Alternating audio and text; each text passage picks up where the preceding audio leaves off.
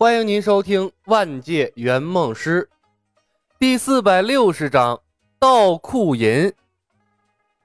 夜半时分，皓月当空，李牧换了身黑色的夜行衣，在房间里给自己加持了各种护盾，踩着飞剑穿出了窗户。四维属性越加越高，他的睡意越来越少了，倒不如趁此机会多了解一番钱塘县的街道布局。不至于做事的时候两眼一抹黑。新白娘子传奇的故事发生在南宋，宋代没有宵禁，但除了一些达官贵人在寻欢作乐，大部分的百姓仍旧早早的睡去了。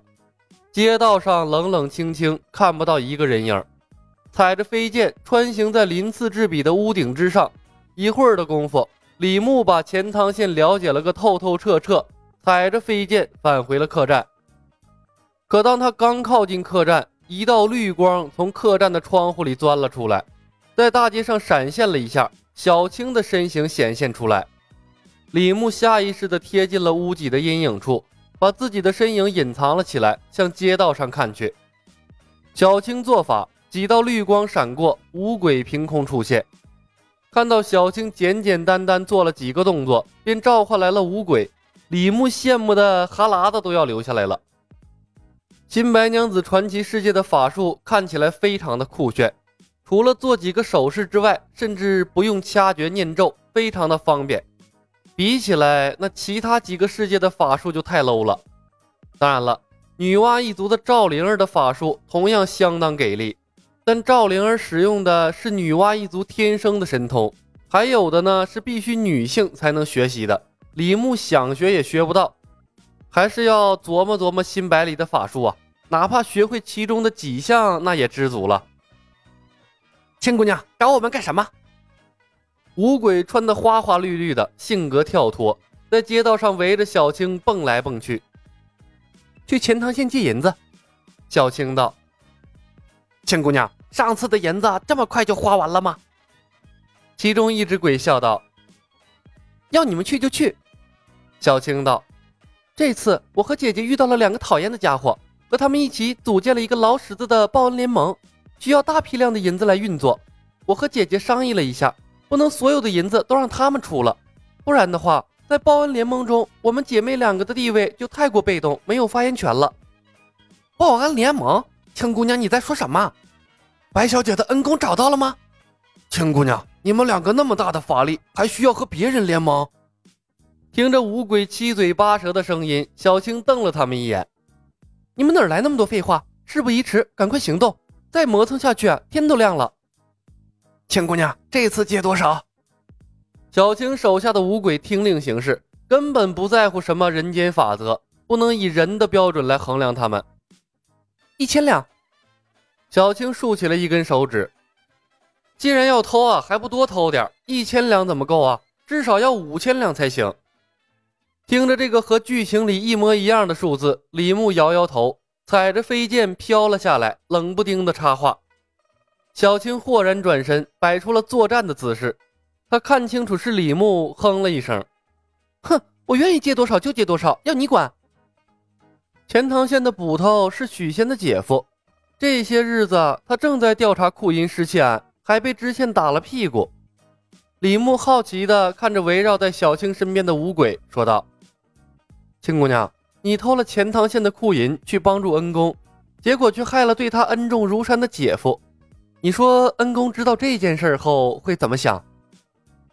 许仙的姐夫是钱塘县的捕头，小青皱起了眉头。这就难办了。青姑娘，我们还去不去偷啊？五鬼之一问道。让我再想想。小青来回踱步。姐姐知道这件事会连累恩公的姐夫，一定不会让我再去偷库银的。不让他们知道不就行了？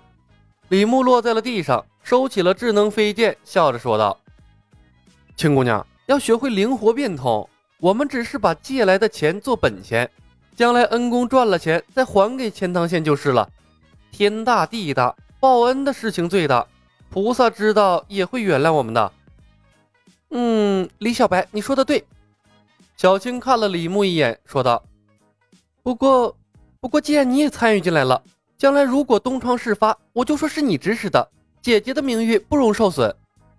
放心好了，有我指挥，肯定不会被发现。